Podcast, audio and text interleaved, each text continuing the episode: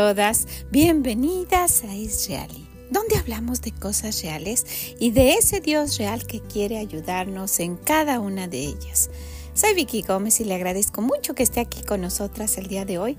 Ojalá que lo que escuche le sea de bendición.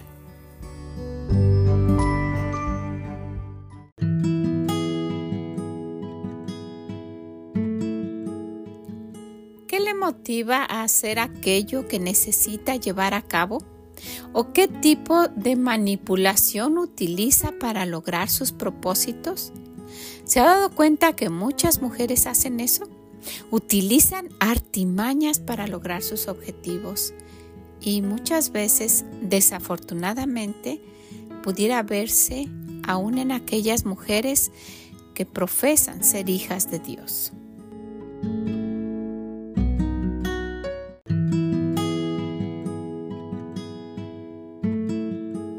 Hola, ¿cómo está? Gracias por acompañarnos, gracias por estar aquí este momentito, acompañándonos en nuestro devocional de la semana. Espero que esté disfrutando su día, que ya haya hecho toda sus, su lista de propósitos y que los esté palomeando poco a poco conforme vaya pasando el año. No lo deje por ahí.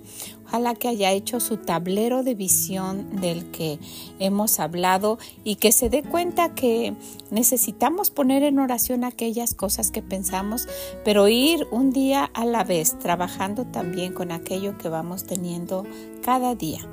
Que no se nos olvide orar por nuestros hijos, que no se nos olvide que estamos en estos versículos que ya se está terminando esta, este mes de, de enero y que rápido se pasa el tiempo, que los días se van pero rapidísimo y que vamos a empezar un nuevo versículo también. Entonces, pues son muchas cosas pasando.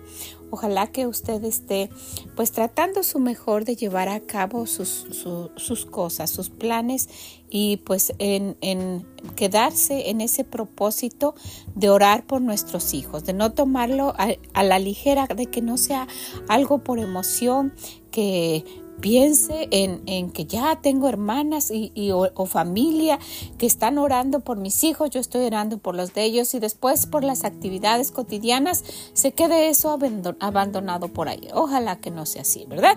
Bueno, pues tenemos el día de hoy también nuestro devocional que como siempre nos trae hermana Talía el último jueves de cada mes y quiero ponerlo para que ustedes lo escuchen y, ponerlo en, en nuestro corazón para que el Señor vaya haciendo este año los cambios que Él considere convenientes. ¿Qué le parece? Vamos a escucharlo.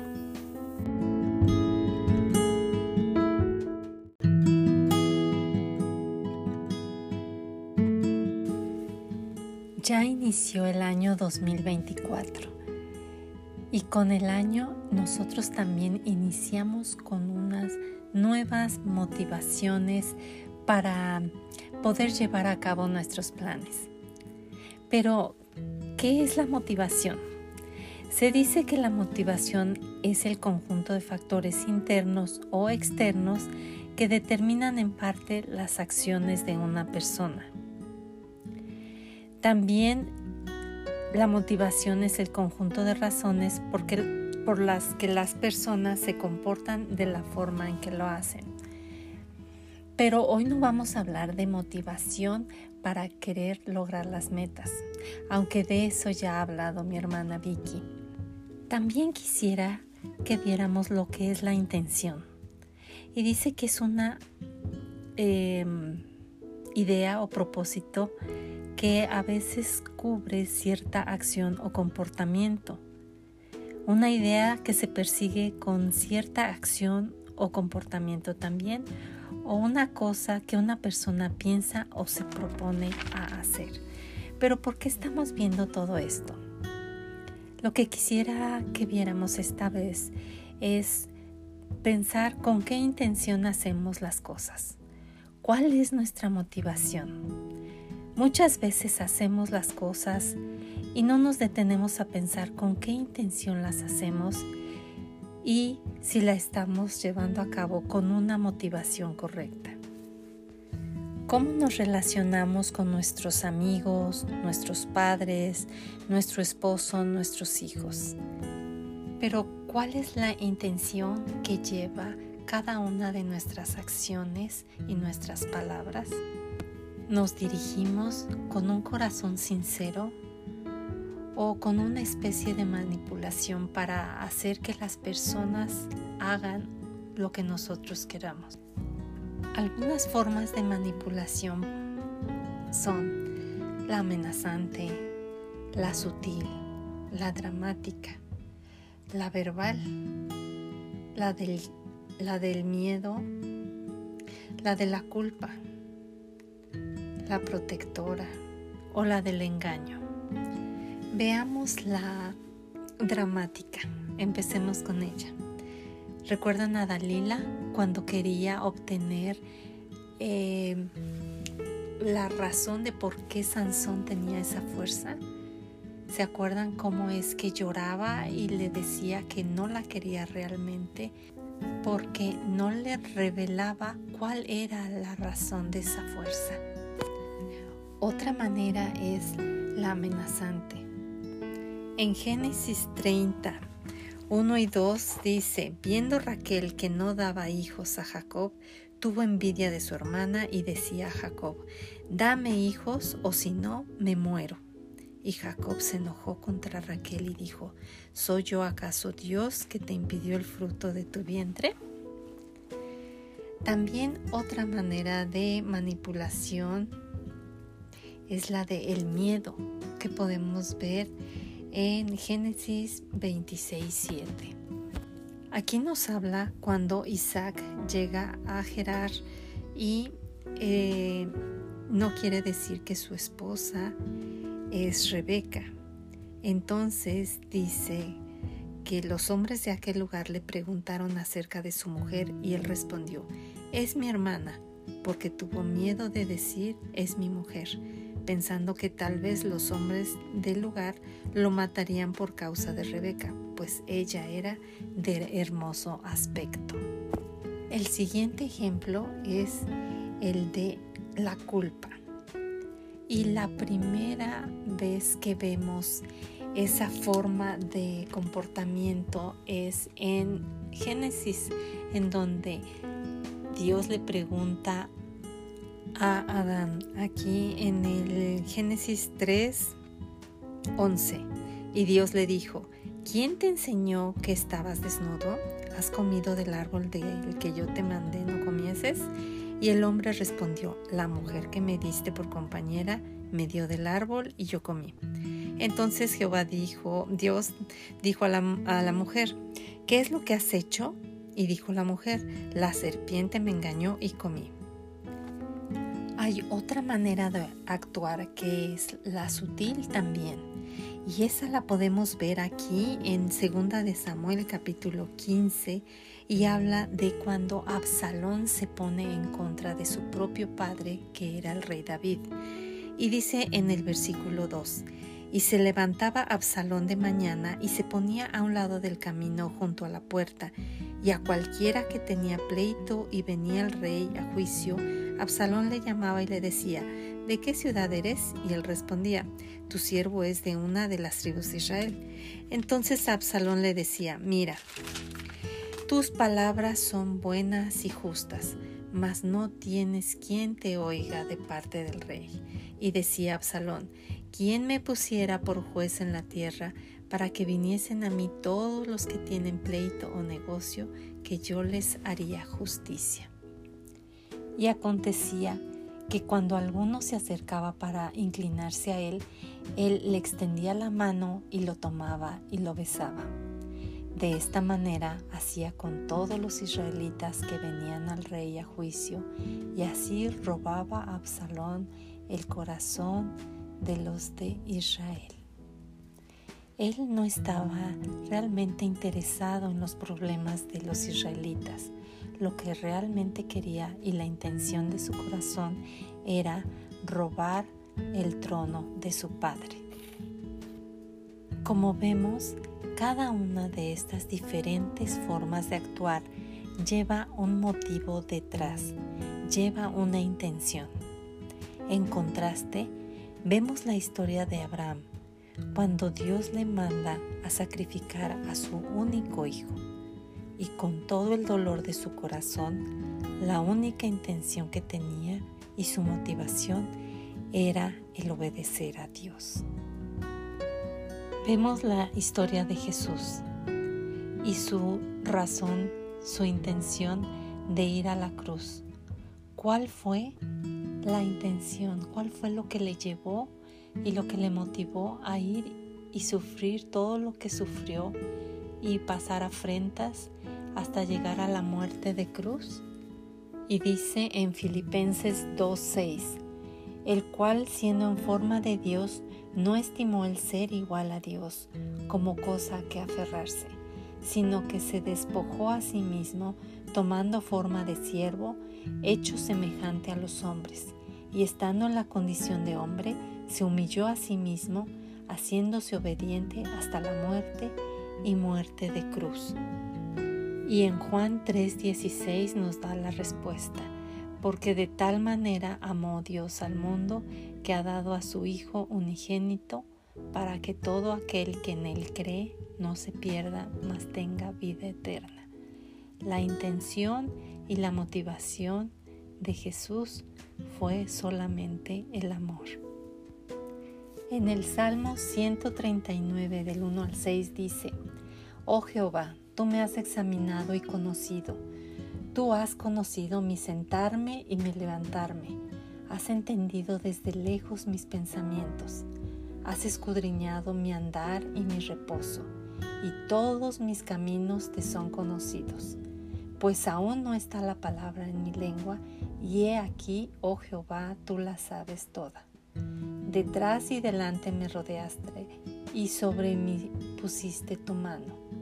Tal conocimiento es demasiado maravilloso para mí, alto es, no lo puedo comprender. Entonces, cuando nosotros nos tratamos de esconder de Dios o tratar de esconder nuestras intenciones, podemos llegar a la conclusión que le dijo Pedro cuando Jesús le dijo, Simón, hijo de Jonás, ¿me amas más que estos? Le respondió, sí, Señor, tú sabes que te amo. Él le dijo, apacienta mis corderos. Volvió a decirle la segunda vez, Simón, hijo de Jonás, ¿me amas?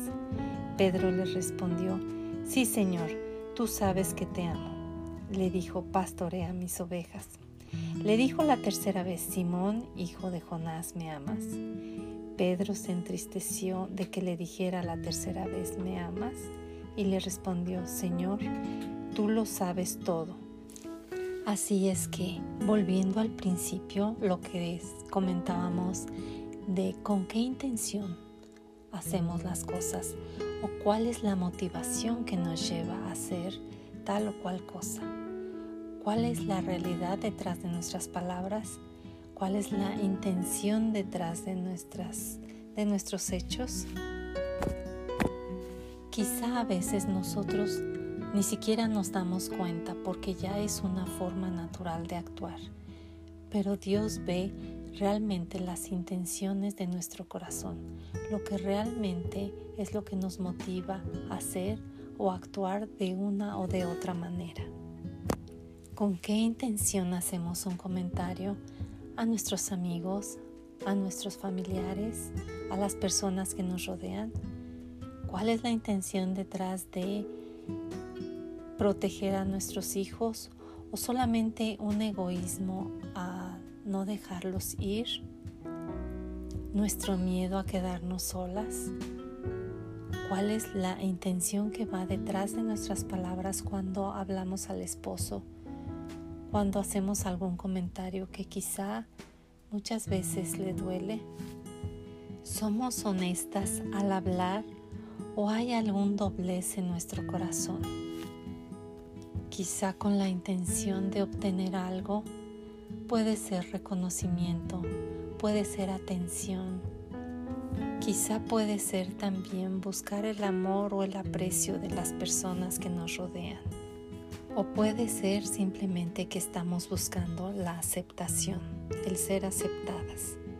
Recordemos que el único que nos acepta tal y como somos es el que nos creó. Dios mismo es el que nos acepta así. Es por eso que debemos de cuidar la intención con la que hacemos las cosas. Debemos de observar bien el actuar y cuál es nuestra motivación, cuál es nuestra verdadera intención detrás de cada palabra que decimos. También debemos de cuidar nuestros actos, por qué hacemos lo que hacemos y cuál es la intención detrás de ello. Recordemos lo que Pedro le dijo a Jesús, Señor, tú lo sabes todo. Y lo que leímos en el Salmo 139, en donde nos dice que nos ha examinado y conocido, que desde lejos conoce mis pensamientos, que todavía no está la palabra en mi boca y Él ya la sabe. Y luego dice en el 7, ¿a dónde me iré de tu espíritu y a dónde huiré de tu presencia?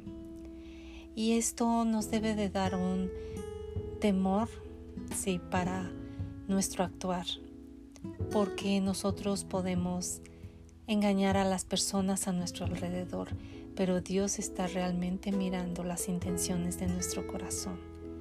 Así es que si en algún momento no hemos actuado de una manera correcta o hemos utilizado alguna clase de eh, manipulaciones para con las personas a nuestro alrededor, vengamos como dice en la Biblia confiadamente al trono de su gracia y Él nos perdona. Cuando venimos con un corazón sincero diciendo algo que Él ya lo sabe de antemano. En Jeremías 17:10 dice, Yo Jehová, que escudriño la mente, que pruebo el corazón, para dar a cada uno según su camino, según el fruto de sus obras. Y en Hebreos 4:13 dice, Y no hay cosa creada que no sea manifiesta en su presencia. Antes bien, todas las cosas están desnudas y abiertas a los ojos de aquel a quien tenemos que dar cuenta.